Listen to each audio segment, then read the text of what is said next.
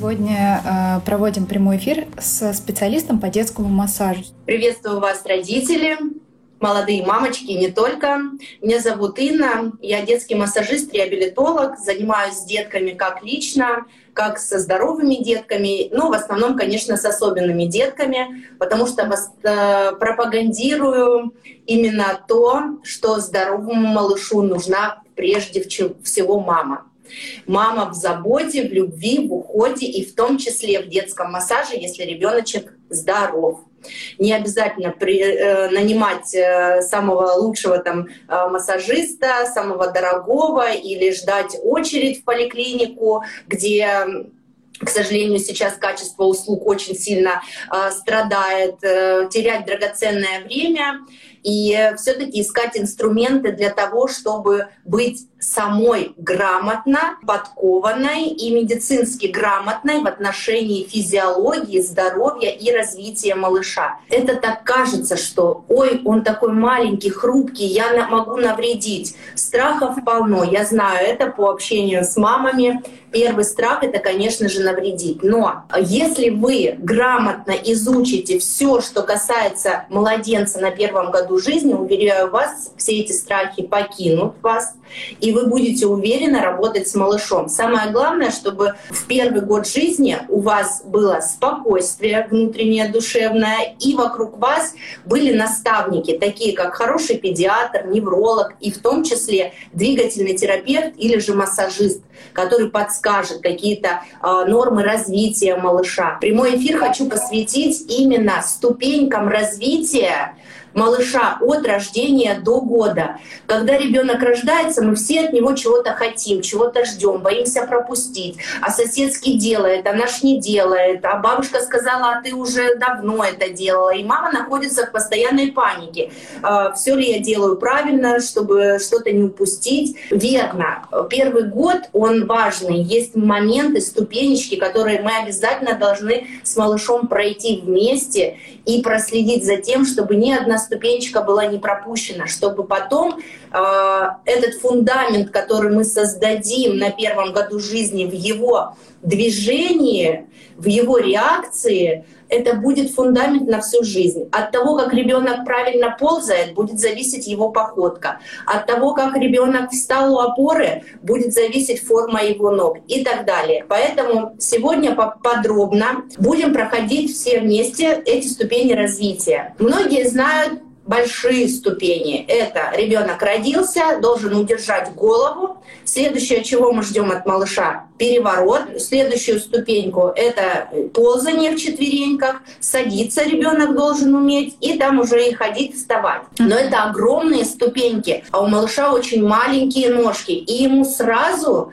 наступить на эту большую ступеньку от удержания головы, например, к перевороту, очень сложно. И поэтому природа создала маленькие ступеньки на пути от одного навыка к другому. И очень важно проходить именно и маленькие ступеньки, чтобы потом у нас получился красивый подъем к следующему этапу, к следующему навыку. Каждый этап, он создан для того, чтобы получился следующий этап. И это очень важно понимать и соблюдать, и стремиться именно не к возрастным нормам, как э, в книжке написано, что в 6 месяцев ребенок должен сидеть, а в год он должен знать 10 слов и пойти. Нет, э, каждый ребенок развивается очень индивидуально. И вот эти рамки, временные нормы, они очень большие, такие коридоры. Если судить по европейской таблице развития, то там еще больше эти коридоры. Например, удержание головы в российских мерках это 2-4 месяца, в Европе это 2-6 месяцев. У нас есть очень много времени, чтобы помогать ребенку осваивать тот или иной навык без паники, без суеты, без привлечения э, лекарственных препаратов и так далее. Конечно же, если был хороший неврологический статус в рождении, не было никаких э, моментов. Что мы обращаем внимание, когда малыш у нас только родился? Давайте рассмотрим этот период новорожденности до двух месяцев, когда мы от малыша практически ничего не должны требовать, кроме э, того, как сами за ним правильно ухаживать. И вот здесь уже начинается правильное развитие, то есть правильный уход за ребенком может исключить приглашение всех этих дорогостоящих специалистов к себе или походов в поликлинику, тревог с моментом развития. Ребенок родился. Первое время есть неправильная рекомендация в роддоме. Мы начинаем выкладывать ребенка на живот с первых дней жизни на ровную твердую поверхность. Вот этого делать я не рекомендую. Ребенок первые месяцы особенно нуждается в заботе и ни в какой не в враждебной твердой ровной поверхности. Но на живот при этом выкладывать нужно. Если вы будете слишком рано малыша выкладывать на ровную твердую поверхность, просто произойдет переразгибание, перенапряжение мышц по задней поверхности, напряжение в пояснице и мышцы шеи, чтобы потом вы не получили выгибающегося во сне ребенка назад, вот это раннее выкладывание на живот на враждебную ровную твердую поверхность делать не нужно. Но как же тогда выкладывать на живот? Ведь это полезно. Так ребенок будет учиться удерживать голову. Первые месяцы вы выкладываете на живот или на грудь к себе, когда вы лежите или находитесь в полулежачем состоянии. Ребенок выкладывается на живот на вас. В этот момент очень хорошо раздеться и маме, и малышу и совершать тактильный контакт, раздражая рецепторы кожи, получая и обмениваясь бактериями, которые малышу очень-очень нужны для дальнейшего роста. Когда ребенок лежит у вас на животе, вы можете устанавливать с ним зрительный контакт, проявлять эмоции, проявлять голосом свои эмоции. С этого будет и начинаться поход к большой ступеньке удержания головы. Следующий момент очень важный и начало тренировок, как мы берем на руки ребенка во время ухода. Когда это происходит во время ночных пробуждений, когда нам не нужно, чтобы ребенок включался в действие, просто его покормить, конечно же, мы берем по классической схеме с опорой в двух или трех точек, точках, когда мы поддерживаем ребенка под таз, аккуратненько просовываем ручку под шею и голову и приподнимаем его, он не включается в движение, он не напрягается в этот момент. Мы полностью его ось, голова, позвоночник, таз держим сами. Приложили к груди, покормили и также аккуратненько уложили дальше на сон. Но когда у нас происходят моменты бодрствования, когда нам нужно взять, например, младенца, чтобы сменить подгузник или просто его переложить э, с одного места на другое. Мы должны не забывать, что ребенку нужна тренировка. И вот в этот момент нужно правильно начинать брать ребенка. Обхватывайте грудную клетку двумя руками, слегка поворачивайте на бочок. Не спешите его взять с поверхности сразу. Пусть он в положении на боку задержится на несколько секунд, установит зрительный контакт с чем-то, поймет, что пространство и он в пространстве изменилось. Первое время он не будет отрывать голову от поверхности, но с возрастом, где-то к двум месяцам, он будет совершать попытки приподнять голову, и посыл импульсов в головной мозг порождает движение. И вот в этот момент важно задержались и приподнимаем через бок с поверхности. Да? Вот ребенок лежит на столе, мы обхватили за бок, за грудную клетку, не за живот, не за бедра, подмышки не давим, руки не задираем. Именно за грудную клетку повернули на бочок, поактивничали, немножечко потянули на себя, чтобы голова приподнялась, включилась в действие, и взяли через бок, и уже взяли на ручки. Не забываем обязательно менять и брать малыша не все время, кладя на одну руку, а каждый раз стараемся дать нагрузку на разные стороны. Следующий момент, как носить ребенка. Опять же, самая большая ошибка ношение столбиком. Ношение столбиком показано после каждого кормления, чтобы вышел воздух, чтобы произошла, вышла вот эта пробочка, чтобы пищеварение у нас было а, организовано хорошо. Но опять же, ношение столбиком вот в такой позиции слишком сильную дает осевую нагрузку на позвоночник и э, именно отдел шеи. Соответственно, в этот момент вот такая позиция — это тот же столбик, но здесь у нас 45 градусов. Воздух выйдет великолепно, уверяю вас, Но в этот момент происходит опять же тренировка мышц шеи и подготовка младенцу к удержанию головы. Конечно же, не рекомендую носить на руках. У меня есть большое видео в IGTV, как правильно носить и как нельзя носить. С опорой под таз. Пока ребенок самостоятельно не сядет, вот эти все положения, когда вы как бы сажаете ребенка к себе на руку, они недопустимы. То есть самое мое любимое классическое положение, когда носим ребенка, это фиксация за грудь. Вы прижимаете за грудную клетку к себе. И в этот момент вы можете согнуть одну ножку или соединить, согнуть две ножки. Тем самым вот эта поза являться будет лечебной а, в борьбе с гипертонусом мышц сгибателей ног. Мир можно посмотреть и от гипертонуса избавляться, и проблемы с кишечником могут решаться очень хорошо, особенно у кого еще есть проблемы со стулом не ежедневным. Эта поза прям моя любимая. Следующая поза — это тигр на ветке. Я ее тоже очень сильно люблю. Полезная поза, практически выкладывание на живот младенца, ручку э, под живот можно, тепло создается, младенцу очень комфортно. Но опять же, не забываем менять руки. Эта поза тигр на ветке, она также является лечебной при кривошее. То есть э, если у нас правосторонняя кривошея, то мы носим на правой руке младенца. И когда малышу уже три месяца, то в принципе мы безопасно его начинаем выкладывать на ровную твердую поверхность. Ну, конечно же, не на голый кафель, а все-таки стараемся застелить. Но и в три месяца мы переезжаем бодрствовать и жить на пол уже потому что существование на диванах и кроватях, оно становится, первое, небезопасно, и второе, не полезно для развития крохи стелим на пол, затыкаем везде, где откуда что дует, обезопасили пространство, и все время бодрствования ребенок должен проводить на полу. Вот в этот момент с трех месяцев, конечно, уже выкладывание на живот мы перестаем делать на себя, а делаем на ровную твердую поверхность.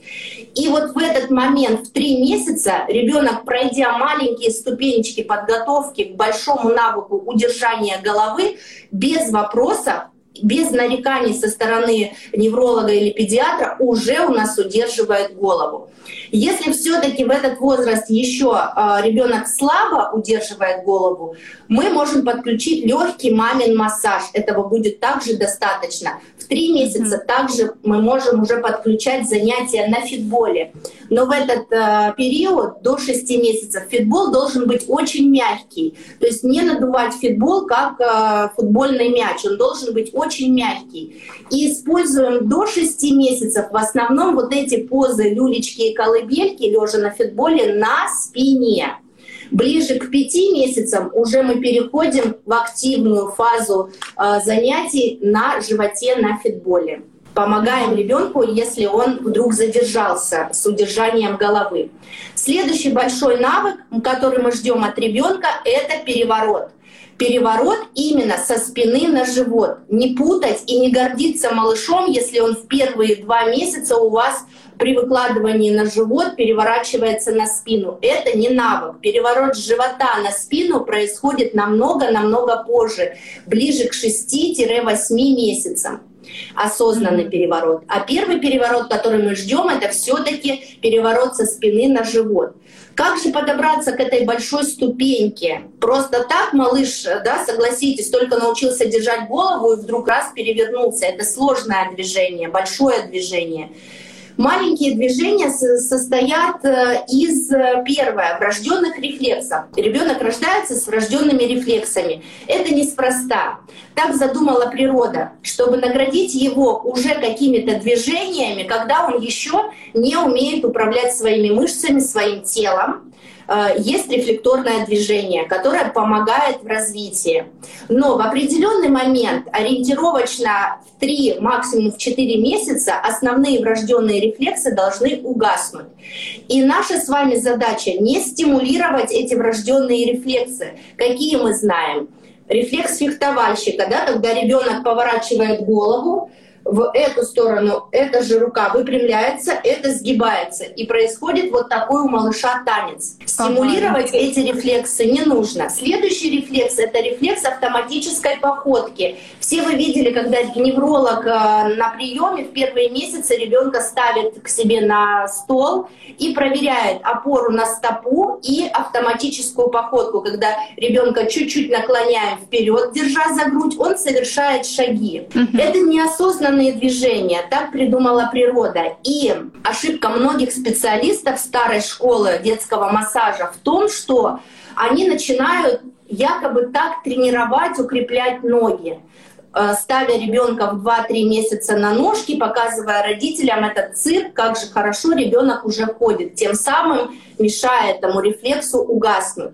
Этого делать не должен никто, кроме как невролог, проверяя этот шаговый рефлекс э, на приеме. Этот шаговый рефлекс будет проявляться у ребенка, когда он лежит на, живот, на спине и двигает вот так ножками. Это тоже рефлекторное движение, которое в дальнейшем будет помогать ребенку ползать правильно, симметрично. И уже сейчас вы можете, выкладывая ребенка на спинку, обращать внимание, есть ли идеально правильное движение. При сгибании одной ноги у нас идет разгибание второй ноги. И все это попеременно. Да, бывает, что и две ножки согнулись, разогнулись, или два раза это согнулось, это не разогнулось. Ваша задача присмотреться уже сейчас внимательно к малышу и посчитать, например, за 30 секунд, сколько раз была согнута одна ножка и сколько раз за 30 секунд согнулась другая ножка. Количество mm-hmm. должно быть примерно одинаковым.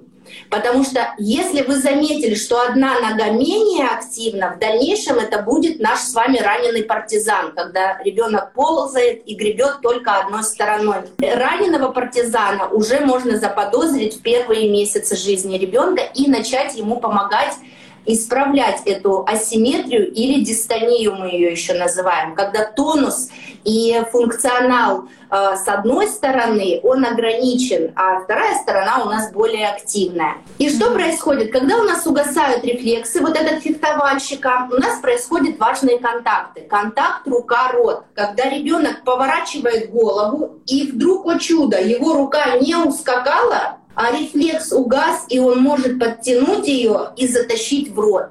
Это классно, это маленькая ступенька на пути к перевороту.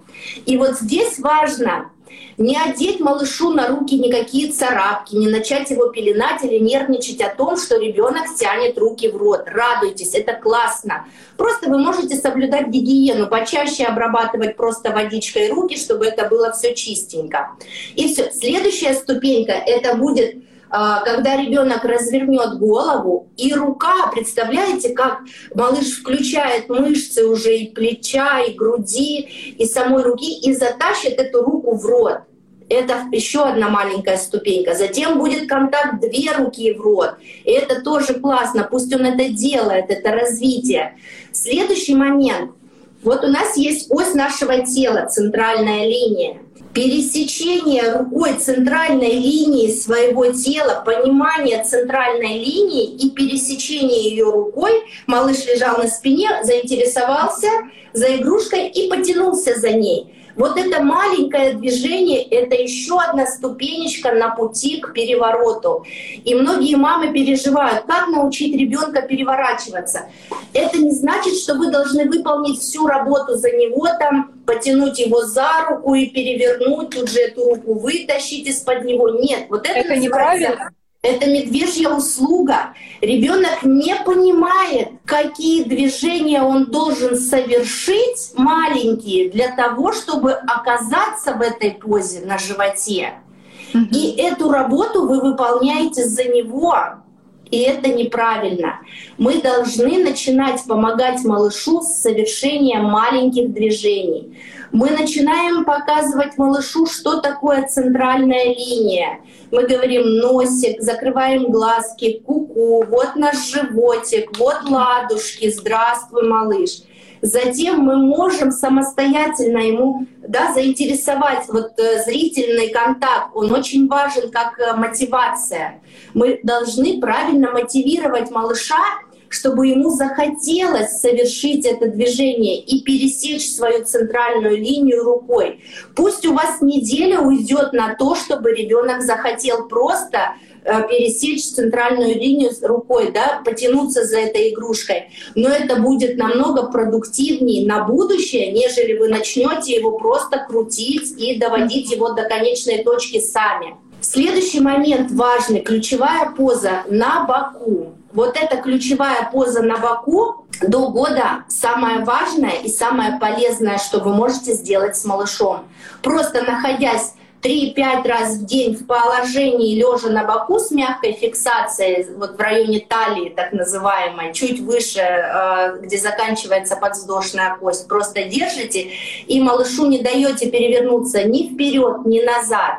Вот это очень хорошая уже гимнастика с мамой и помощь малышу в развитии. Из этой позы на боку он начнет переворачиваться. Из этой позы на боку ребенок будет выходить в опору на локоть, на кисть и садиться.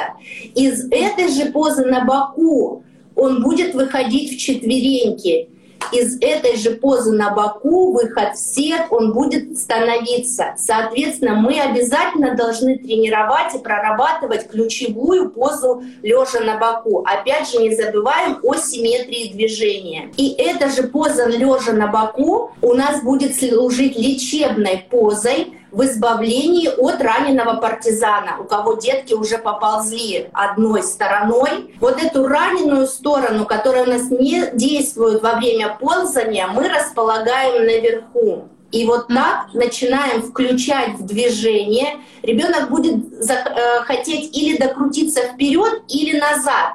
И вот эти верхние конечности, это будут э, его рули. Фиксируя, не давая ребенку совершить это действие, начинаем тренировать эти конечности и включать в работу, которые у нас э, по каким-то причинам замедляются в ответной реакции движения. Многие мамы переживают, он лежит на боку, не повредится ли плечо. Абсолютно нет. Руку вы выдвигаете вперед либо э, вот в такой угол, либо mm-hmm. под 90 градусов. Ну, вот так нежелательно делать, да, и заводить нормально. Но вот в этой проекции нагрузка на плечо, она минимальная, да, что на нее давит, так это, ну, некоторые мышцы шеи, там, и второе плечо, на нее же не давит вся масса тела вот на этот узел. То есть здесь давление минимальное. И при том, при всем, ребенка, когда мы начинаем выкладывать в эту о, ключевую позу на бочок, примерно с четырех месяцев, ну, с трех с половиной, он уже все равно будет делать попытки убрать свой вес с этого плеча, с этого сустава и поднять немножечко голову, соответственно, облокачиваясь на само тело плеча. Uh-huh. Первое время, конечно, он может и лежать просто, потому что он еще не понимает, что, что делать, но совершая, помните, зрительный контакт, начинаем мотивировать ребенка, и он будет включаться в работу. Ребенок научился пересекать срединную линию, ребенок уже начал осваивать вот эту позу лежа на боку, играть в ней, за что за чем-то следить, наблюдать. И из нее ребенок постепенно начнет совершать переворот. Здесь сработает либо таз поведет при повороте таза, автоматически у нас довернется голова либо у нас повернется верхний плечевой пояс и автоматически довернутся э, рефлектор на ноги. То есть это работа оси нашей, голова, таз, это рефлекторные движения. Даже взрослый человек при ходьбе, потом вот смотрите, важный навык переворот, а, отследить, чтобы он был симметричен, чтобы равномерно ребенок поворачивался как влево, так и вправо. И потом во взрослой жизни при ходьбе Видите, тот же самый рефлекс. При повороте э, таза, ой, плеч, мой таз стремится тоже в сторону. То есть пойдет красивая походка. Не как робот, плечи двигаются, а таз нет, или там слишком будет гулять таз. То есть очень важно следить за симметрией в движении именно в перевороте. И все, ребенок совершает свой переворот. Здесь важно обратить внимание, чтобы это не было уткнувшись носом. Вот знаете, когда ребенок лежит на боку, утыкается носом в поверхность, лежит, не может потом вытащить руки из-под себя, Угу. Здесь важно вот этот момент начать исправлять вовремя, включать в работу именно верхний плечевой пояс. Мотивируем игрушкой, чтобы ребенок смотрел выше, в сторону и с приподнятой головой переворачивался. Вот тогда и не будет застревать рука под малышом. Не надо стремиться вытащить руку, нужно стремиться совершить поворот правильно с приподнятой головой, и тогда ручка сама по себе не застрянет под ребенком. Следующий момент, ближе к пяти месяцам, у нас уже, конечно, должны включаться в работу активно ручки. И пять месяцев – это крайний срок, когда э, физиологический гипертонус, в котором рождаются все младенцы, должен окончательно пройти, и все мышцы и, э, должны прийти в нормотонус. Здесь важно помочь ребенку. Если вы видите, что при выкладывании на живот его кулачки остаются в 5 месяцев зажатыми, это для вас звоночек. Два-три раза в день, не обязательно приглашать специалиста, мама может справиться сама. Мы делаем расслабление мышц сгибателей и стимуляцию мышц разгибателей. Большая ошибка мам, когда они начинают массировать колючими мячиками внутреннюю поверхность ладони при вот этом остаточном гипертонусе. Потому что мышцы, которые у нас отвечают за сжимание, да, закрытие ладошек, они находятся по внутренней поверхности. И при их стимуляции и напряжении происходит вот это движение. А если мы стимулируем, приводим в тонус мышцы латеральной поверхности ладони, эти мышцы антагонисты, они при напряжении раскрывают ладонь. И, соответственно, э, хоть руками, хоть массажным мячиком мы должны стимулировать не внутреннюю поверхность, а наружную а по внутренней поверхности работать только на раскрытие, на легкие поглаживания, на расслабление этих зажатых мышц. Это важно. И вот такие все нюансы, мелочи, конечно же, я доношу до мам в своих видеокурсах, где есть пошаговые видеоуроки, как развивать малыша, как помочь в тех или иных случаях. Это очень важно. Не рекомендую заниматься по роликам из YouTube, потому что там сейчас очень много мракобесия такого, что просто попадает в разряд «так нельзя».